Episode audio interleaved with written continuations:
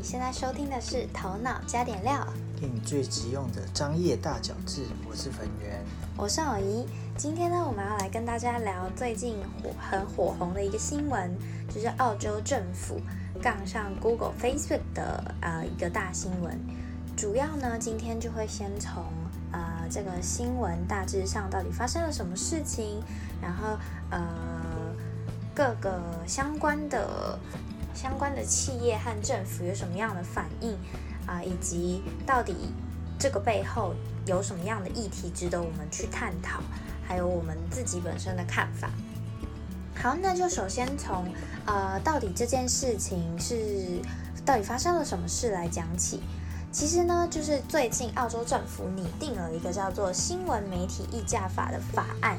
那这个法案呢，就是要求 Google 和 Facebook 等数位的社群媒体平台，在呃他们自己的平台刊登新闻内容的时候，必须要付费给传统的新闻媒体，就是他们的 source 来源这样子。那呃，Google 上不是全部都是新闻吗？对，其实我不知道它原来的来源是哪里，还是说它就只是爬虫爬到，只是一直都没有付钱。你是去爬别人的？对新闻 的网站的新闻，对，然后直接放上他的搜放在搜寻引擎上。我不太确，哎，不是啊，不是，是 Google News 吧？哦，是 Google News。因为搜寻引擎本来就合法的，那个搜寻引擎每一个搜寻引擎应该都有这个功能吧？应该是 Google News。然后呃，像或者是像 Google，哎，像 Google Alerts 吗？可 Google Alerts 感觉应该也是用搜寻引擎的功能。嗯。那呃，Facebook 的话反应就跟过往一样，非常的强硬。Facebook 都直接宣布，以后啊，澳洲的媒体出版商还有一般读者，反正你们是不能透过我 Facebook 的平台来分享或者是观看任何新闻。那 Google 呢，在这场较量当中，就呃算是屈服了吧？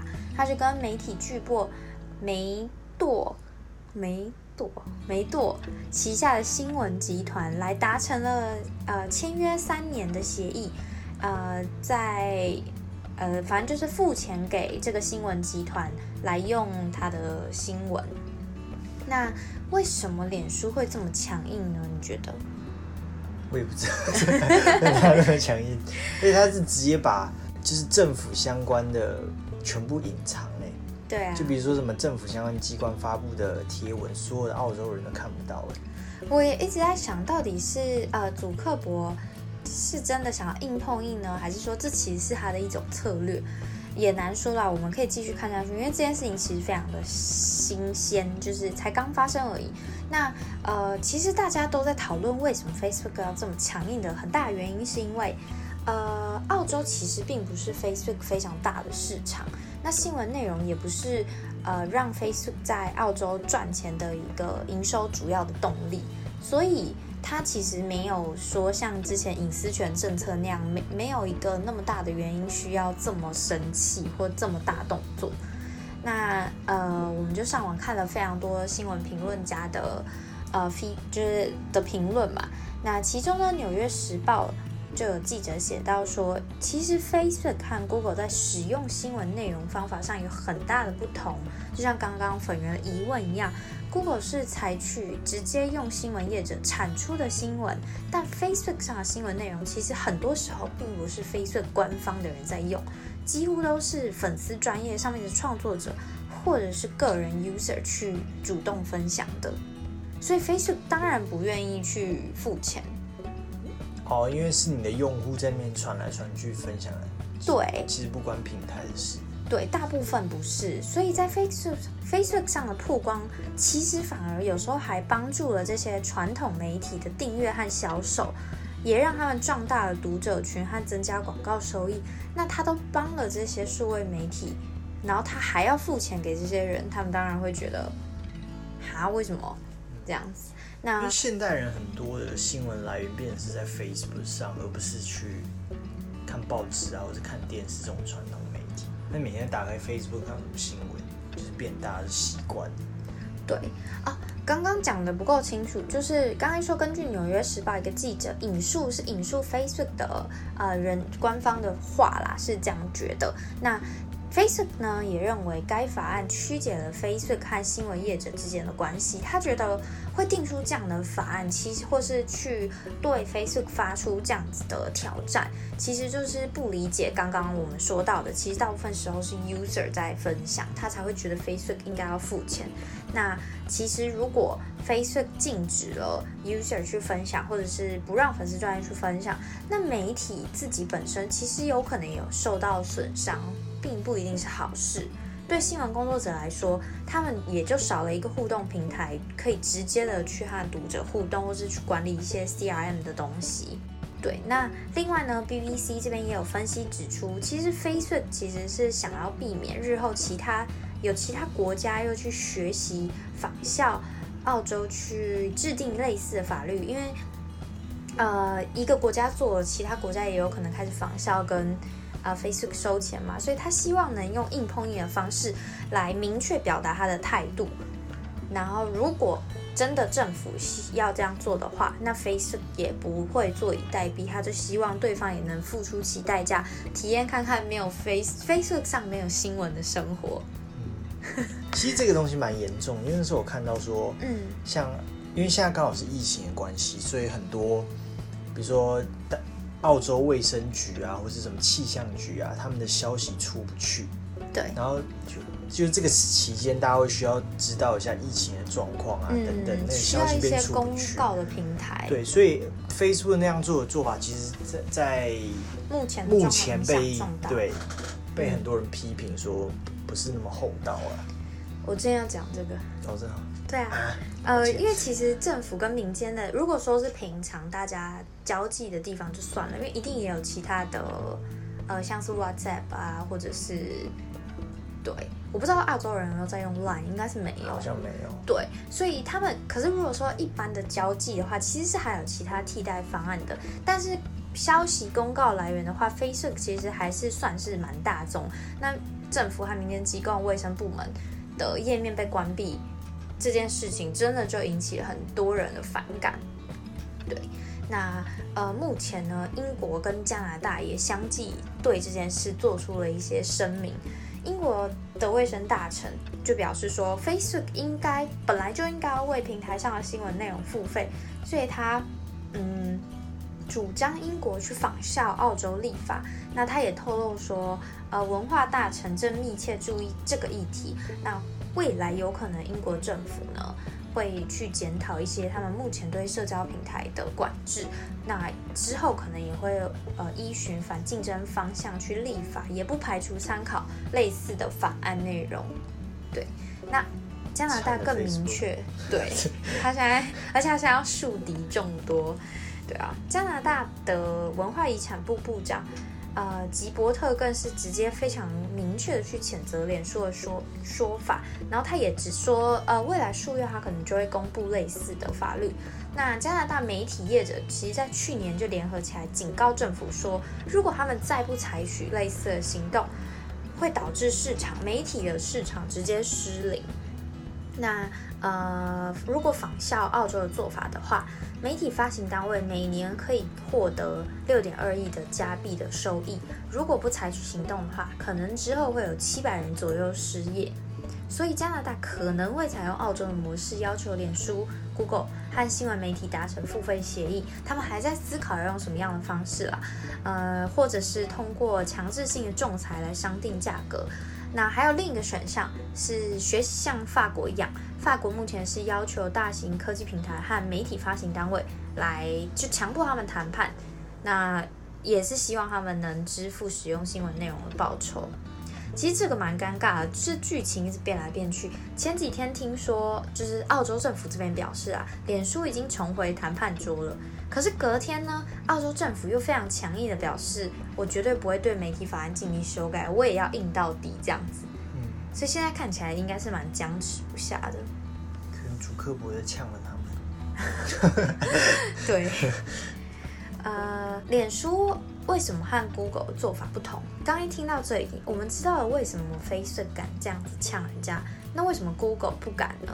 其实，呃，第一个是 Google 其实还有竞争对手，他今天一开始的时候面对这件事的时候，其实 Google 的态度，官方态度一开始是强硬的，虽然没有像 Facebook 那么决绝，直接去做出行动，但是 Google 一开始也不想低头，但是呢，呃，Google 后来转为积极配合这个媒体付费内容这件事情，就是因为 Microsoft 一听到 Google 被呃。要求之后，Microsoft 就说：“哦，Google 他们不愿意吗？那我旗下的那个搜索引擎并我可以为澳洲政府服务，我非常乐意。所以呢，就有点尴尬，他们直接的竞争对手都要来抢生意了，所以 Google 不想失去这个生意，那他们就依法答应了这件事，那跟澳洲最大的媒体巨播去谈成了一个交易，这样子。呃。”再来呢，其实是有一个值得一提的地方是，嗯，其实政府一般在推行这种法案的时候，有时候其实是希望，呃，比较小的媒体业者也能有生存的，呃，余地这样子。可是其实像刚刚说的，Google 跟媒体巨擘达成协议，其实最后呢，能有这么大的谈判权跟 Google 谈的，基本上还是大媒体。对，一般小媒体应该也是没办法。因为我记得什么那个。梅梅朵，对，对我刚才也一直念不出来，是想 他旗下有非常几个蛮有名的报纸，对啊，所以其实这个新闻媒体议价法案能够推出，或者是能够有办法跟 Google 达成协议，很大一部分是因为这个大的集团来合作施压，然后运用自己对政府官员的影响力，所以呃，政府官员不得不去提出这个法案，那 Google 也不得不跟他们。达成协议其实并不是一个，呃，像大家想象的那么理想的状态啦。对啊，那接下来就是，其实最主要的意义就是，呃，现在的媒体产业生态，还有，其实我觉得这句话很实在，就是就像我们有时候会看盗版的一些电影啊或者剧一样嘛。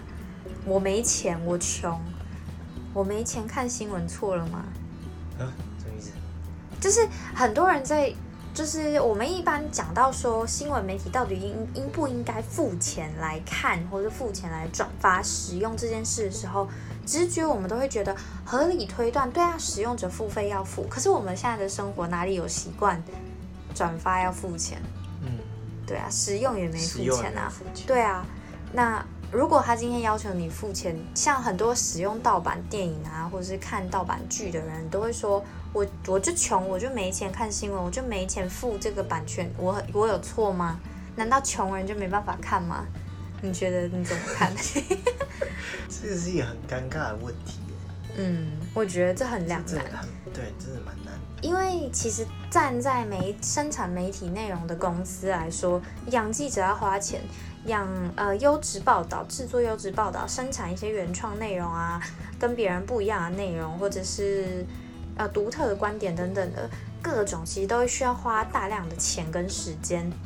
那如果生产出来，免费给这些大平台都可以用，然后或者是创作者随便拿都可以用，那他拼命累积出来的点击率啊，或者是付出，其实也就只能拿到一点点微薄的分润，就他们可能觉得。付出跟收回不成正比吧？那其实这样子到后来就会产生了像很多奇奇怪怪的周刊，或者是耸动的那种内容农场。因为反正我不需要花太多力气，或者要耸动，大家就会来看，那就会变成劣币出驱逐良币的这个状况。但如果从另外一个角度来看，就是它虽然是。免费让你，就是就像可能刚才有提到，就是虽然说你是免费让大家去使用，但其实你在另外某一方面，你获得利益可能更大，这也是另外一个啊。你是说像呃，其实 Facebook 有人去分享，那其实他也得到了曝光，对，也是会回馈到，只是在不同层面呢。回归到这个媒体，错对啊，现在这个生态有点尴尬。然后我觉得重点是，大家其实已经习惯了这样的生活模式。因为如果说突然我们我们原本看新闻转发什么都不用钱，或者是其实现在大部分都不用钱嘛。呃，有一些是要注册会员，有少数开始出现了呃订阅制，或者是看到一半你就要注册啊等等才能看下去。但是大部分呢都还是免费。那如果说今天全部都要钱呢，你愿意花多少钱来看，或者是还是我就不看了，还是要回归买报纸，因为报纸相对便宜。我是一个报纸人，我以前很喜欢看报纸。真的哦，可是我觉得之后的市场机制会让这个东西变得慢慢变得比较正常。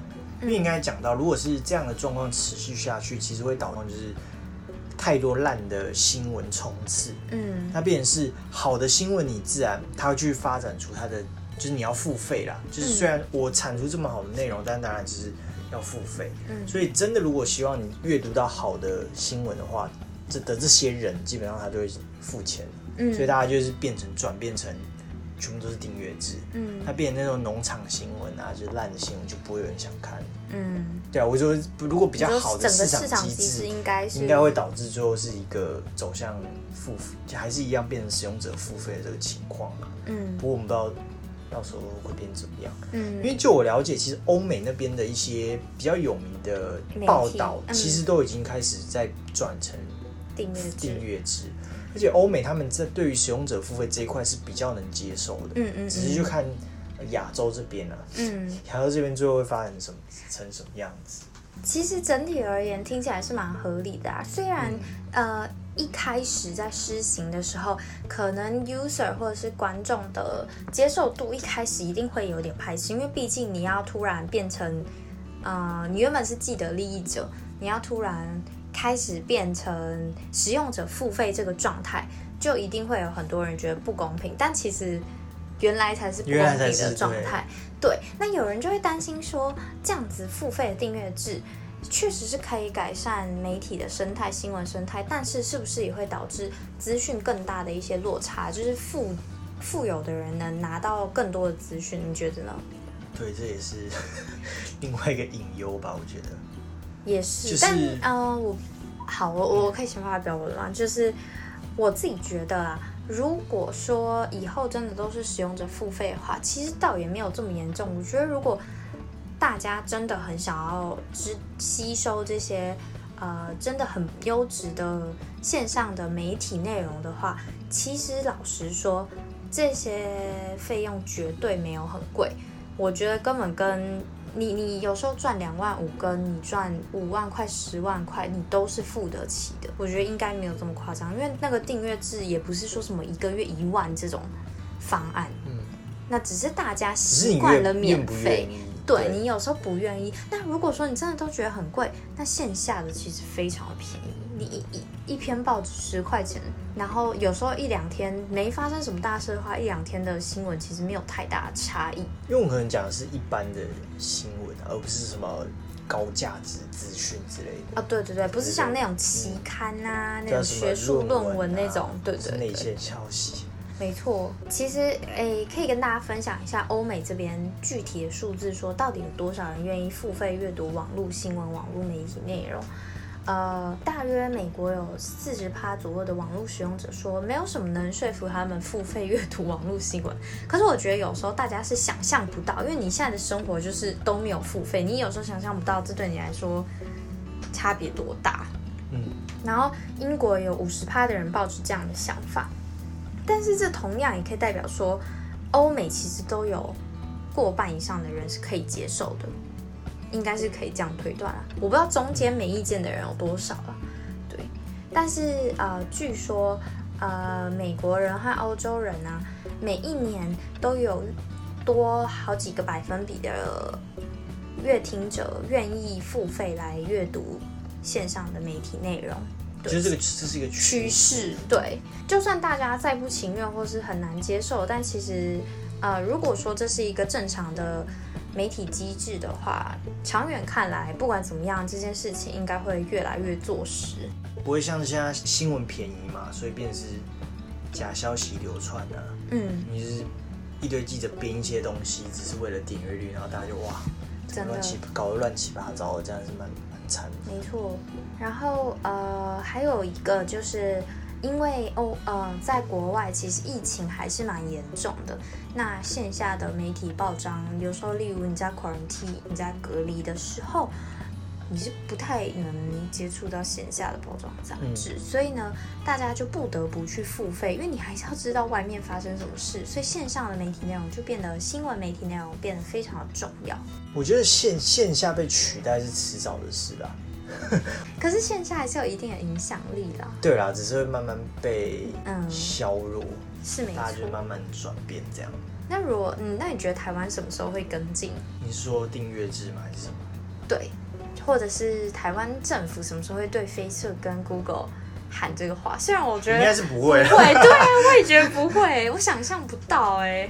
应该会先等美国和欧盟吧，因为有我是有听说，就是他们可能会跟进啊。嗯，跟进澳洲的做法，就是美国跟欧盟，但我们一定是很后面的啦。对啊，应该是没有这么快。对，依依照过去的参考做法，应该是没这么快。目前应该只能媒体业者自己端出呃付费方案，然后来看看多少使用者吃他们这一套，愿意。对对对。那你觉得以，因为同时我们两个算是有两种身份嘛，角色，就是一个是乐听者，一个是自媒体创作者。那我们其实也需要看很多的媒体内容。那你觉得一两种角色来看，你会希望这件事情怎么发展？如果是乐听者的话，我当然会希望可以走向订阅制这个这个道路。嗯，因为订阅制其实某一方面就象征的是你订阅的这个媒体，它它提供的内容是正确的，或是够优质的。嗯，那你愿意掏这个钱？那这其实对。乐听者来说是一件好事，因为现在资讯泛滥的时代，刚刚讲到就是可能会有假消息，那你每天看那么多新闻，你也不知道它是到底真的还是假的，所以你就变得很困扰。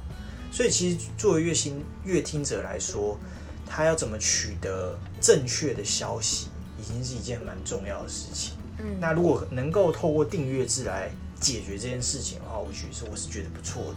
嗯，但当然，如果是作为创作者来说的话，其实其实概念有点类似，就是创作者你还是得长期看来，我们还是希望这个市场能公平。当然，因为我要提供给大家，也是一定要我们引述的新闻不可以是错的。对对对对，所以你就是要去看很多报道，然后去删除掉那些很夸张或是乱写的东西。